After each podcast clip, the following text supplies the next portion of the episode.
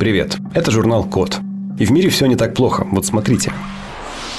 В Японии придумали электрический танкер. По сути, это просто здоровенная лодка, которая работает на батарейках, типа как Tesla модель S, ну или подобные, да. Просто стоит огромная батарея объемом или мощностью 3,5 мегаватт часов.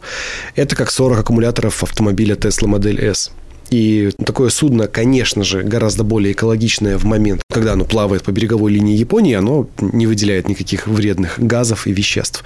Но, понимаете, про вот эти, эту всю зеленую энергетику есть такой нюанс, что в момент плавания этот танкер не выделяет никаких вредных газов.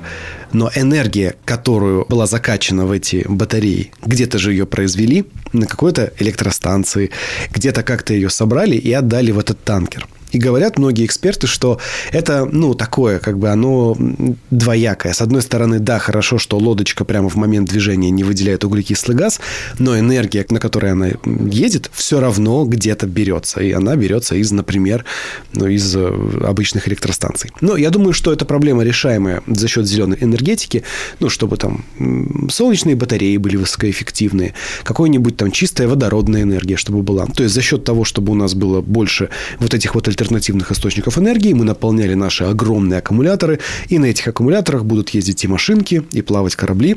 А, ну и здесь есть такой нюанс. Дело в том, что плавать этот танкер будет по береговой линии Японии и перевозить там дизельное топливо. Вот такой нюанс. Придумали систему, которая умеет превращать видеоролики в комиксы. Для этого вам нужно, собственно, видеоролик с, там, с героями, с актерами и так далее – и к этому видеоролику субтитры, ну, с репликами людей. И что делает этот алгоритм?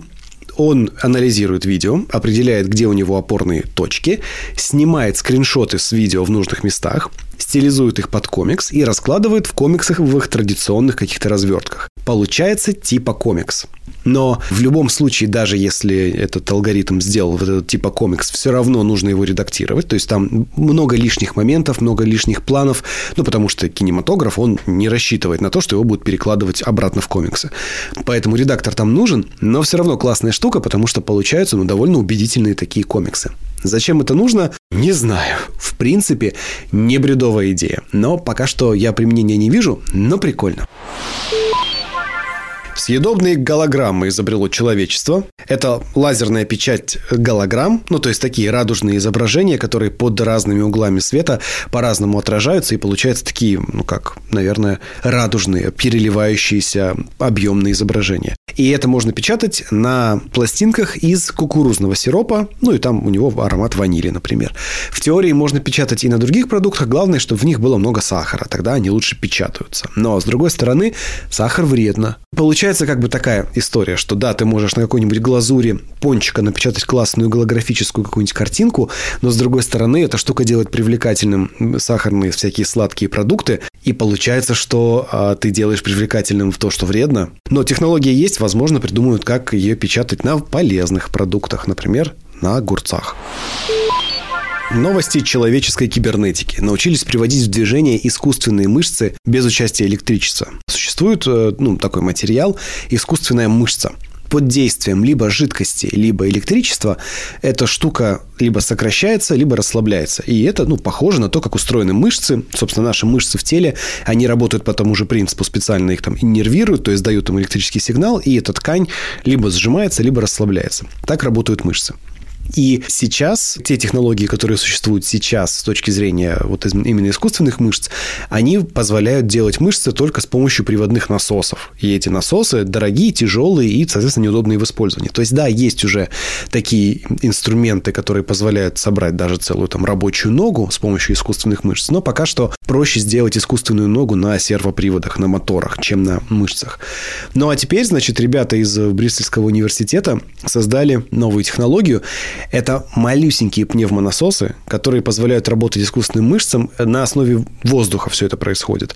Этот насос и мышца размером с пластиковую карточку и очень легкая что позволяет, во-первых, делать э, штуки встроенные в электронику, которую мы носим на теле, а также в одежду. То есть, по идее, это означает, что у нас может появиться, например, куртка, которая позволяет вам при, например, падении с э, мотоцикла вас защитить. Или, э, например, футболка, которая делает вас более подвижным или способным поднимать тяжести. То есть, на самом деле, это такая классная технология. И если это смогут внедрить в ткань или в какие-то носимые вещи, то это могут быть даже такие легкие ультрамобильные экзокостюмы. И это человеку поможет не только на Земле, но и, кстати, еще и при освоении космоса. В общем, довольно круто сделали микроскоп, который позволяет увидеть отдельные атомы. Такой квантовый микроскоп. Там используется специальная ионная оптика. С помощью этого микроскопа можно рассмотреть реально отдельный атом. Там используются три специальные линзы электростатические и детектор ионов, который позволяет, собственно, выделять эти отдельные ионы.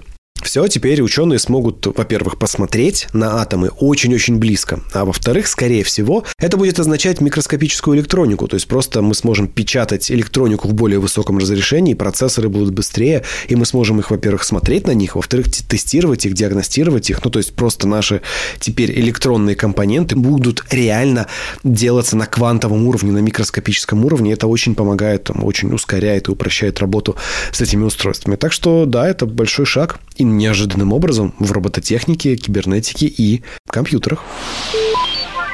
Последний раз, наверное, у нас в новостях будет Клабхаус, потому что эта сеть, вы заметили, стремительно просто теряет свою актуальность. Сейчас всем как-то стало то ли очевидно, что там не очень полезно, то ли там осталась какая-то тусовка людей, которым там очень нравится. Короче, выяснилось, что аудиостриминг, то есть вот эти вот все комнаты и аудиотрансляции делали не напрямую в Клабхаусе, а делали у поставщика услуг. Называется компания Агора.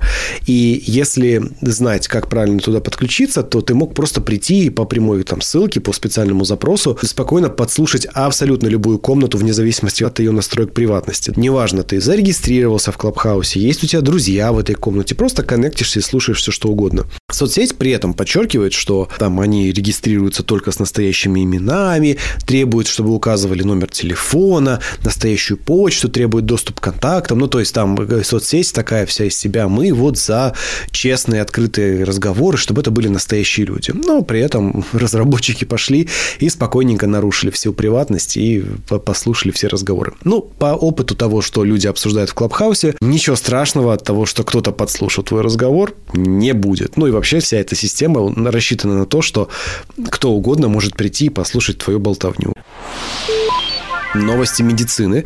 В США вместе с ребятами из Китая, Южной Кореи и Италии придумали беспроводное устройство, которое, во-первых, следит за качеством крови и состоянием внутренних органов, ну, в частности сердца, во-первых, следит, а во-вторых, насыщает кровь кислородом, если там какие-то проблемы.